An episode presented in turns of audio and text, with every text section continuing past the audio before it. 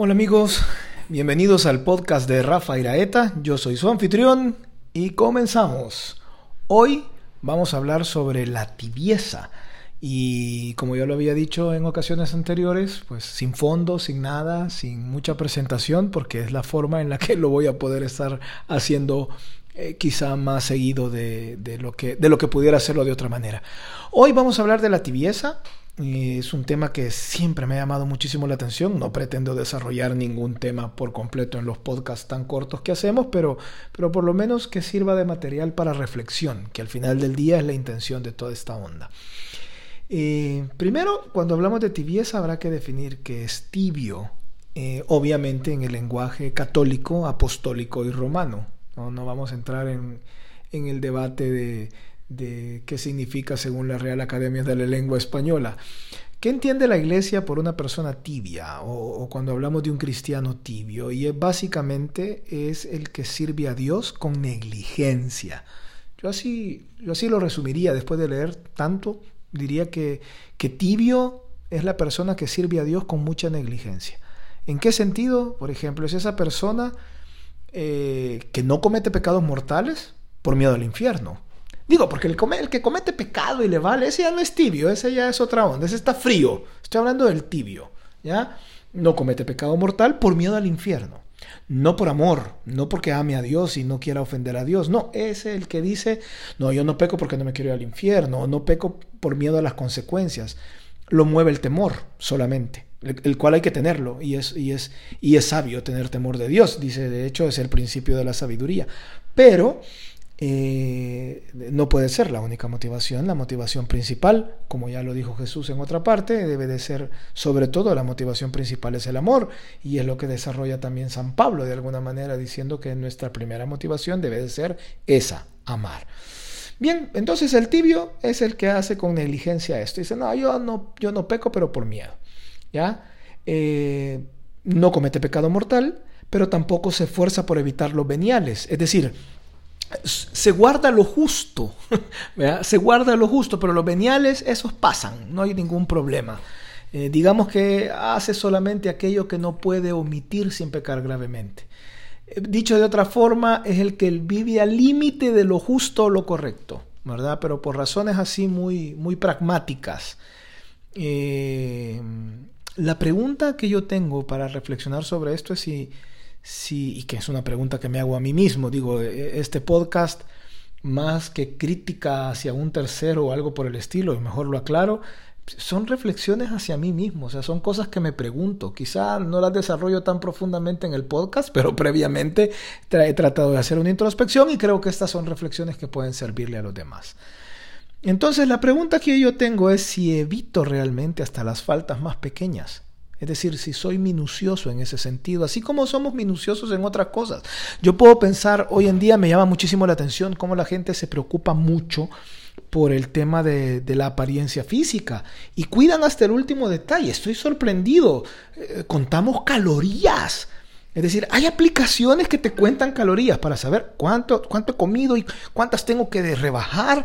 Y, todos estos relojes inteligentes ahora que te van marcando todo lo de la salud y cuántas, cuántas calorías comí, cuántas, cuánto ejercicio tengo que hacer para rebajarlos, cuántas tengo que quemar.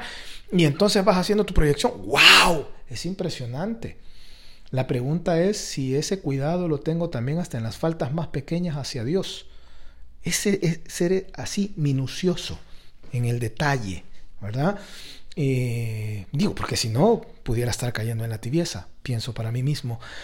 Además, dice el Apocalipsis que el tibio será vomitado. Así dice, porque dice que o frío o caliente, pero tibio te voy a vomitar. Y hay una frase de San Agustín que, que me encanta, que dice, más le valiera al alma tibia no haber recibido la fe que despreciarla esas frases como el Apocalipsis, cuando dice que nos prefiere fríos o calientes antes que tibios, o esta frase de San Agustín, me hace pensar que decir, wow, o sea, quizá la peor cosa que le pueda ocurrir a uno en la vida es ser un cristiano tibio. No sé si me explico, ser un católico tibio, es de las peores cosas que nos pueden pasar. Más le valiera al alma tibia no haber recibido la fe que despreciarla.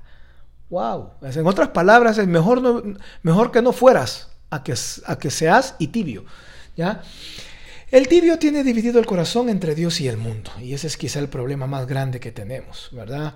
En estado de tibieza, uno no recibe ningún consuelo del cielo, porque como tu corazón está dividido, digo, decís que seguís a Dios, pero realmente vivís como el mundo quiere, y ahí hay una contradicción, ¿ya?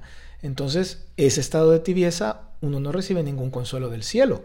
Nada de lo que puede escuchar en una homilía, en un consejo, en una lectura, en una reflexión, en una meditación, en lo que sea, o, directamente de Dios, nada te va a consolar. No lo, no lo puedes percibir en estado de tibieza, ningún consuelo del cielo, porque tu mente, tu corazón está en el mundo. Ese, es el punto.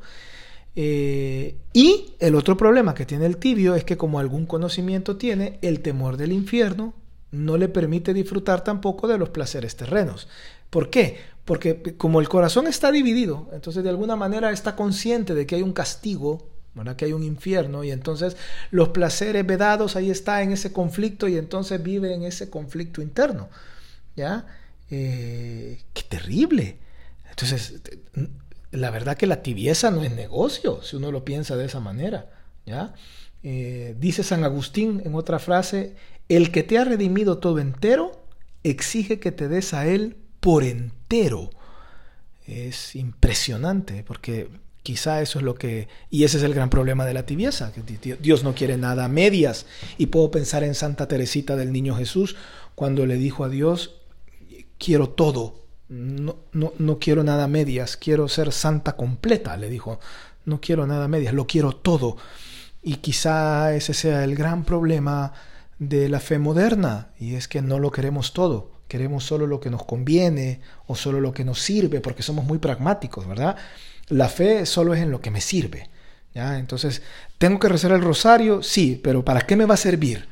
¿Tengo que rezar un Padre Nuestro? Sí, pero ¿para qué me va a servir? Es decir, es utilitario el asunto, solo hago lo que me sirve, no lo hago solo por hacerlo, por, por, por, amar a Dios, por, por honrar a Dios, por, por adorar a Dios, ¿verdad? tomando en cuenta el concepto correcto de adorar, es decir, ponerlo a Él por encima de cualquier cosa, no de este tema, este concepto moderno de adorar, que es, oh, te adoro, Señor, y levantando manos, no, estoy hablando de adorar, es decir, cuando adoramos algo, es decir, el concepto, y tal vez en alguna otra ocasión tratemos el tema, es básicamente y en suma adorar, adorar algo, adorar a Dios en este caso, es ponerlo por encima de todo. Él es lo primero. Amarlo, amar a Dios es ponerlo a Él primero. Él es lo primero por sobre cualquier persona. Y adorarlo es ponerlo por encima de cualquier cosa, de mi dinero, de mi poder, si es que hay, eh, o de mi posición, o de mi trabajo, o incluso de, mis opiniones políticas o mis opiniones filosóficas. Dios está por encima de todo eso. Eso es adorarlo.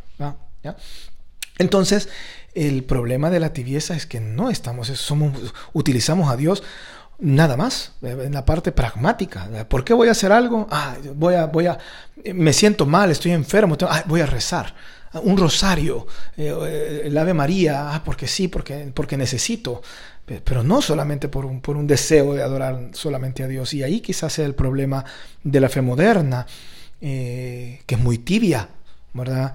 Y es lo que el apóstol San Juan en el Apocalipsis hablaba, y ahí por ahí vienen algunas de mis teorías locas del Apocalipsis, de que estamos en un periodo eh, que es el, el que se refería a la iglesia de la Odisea.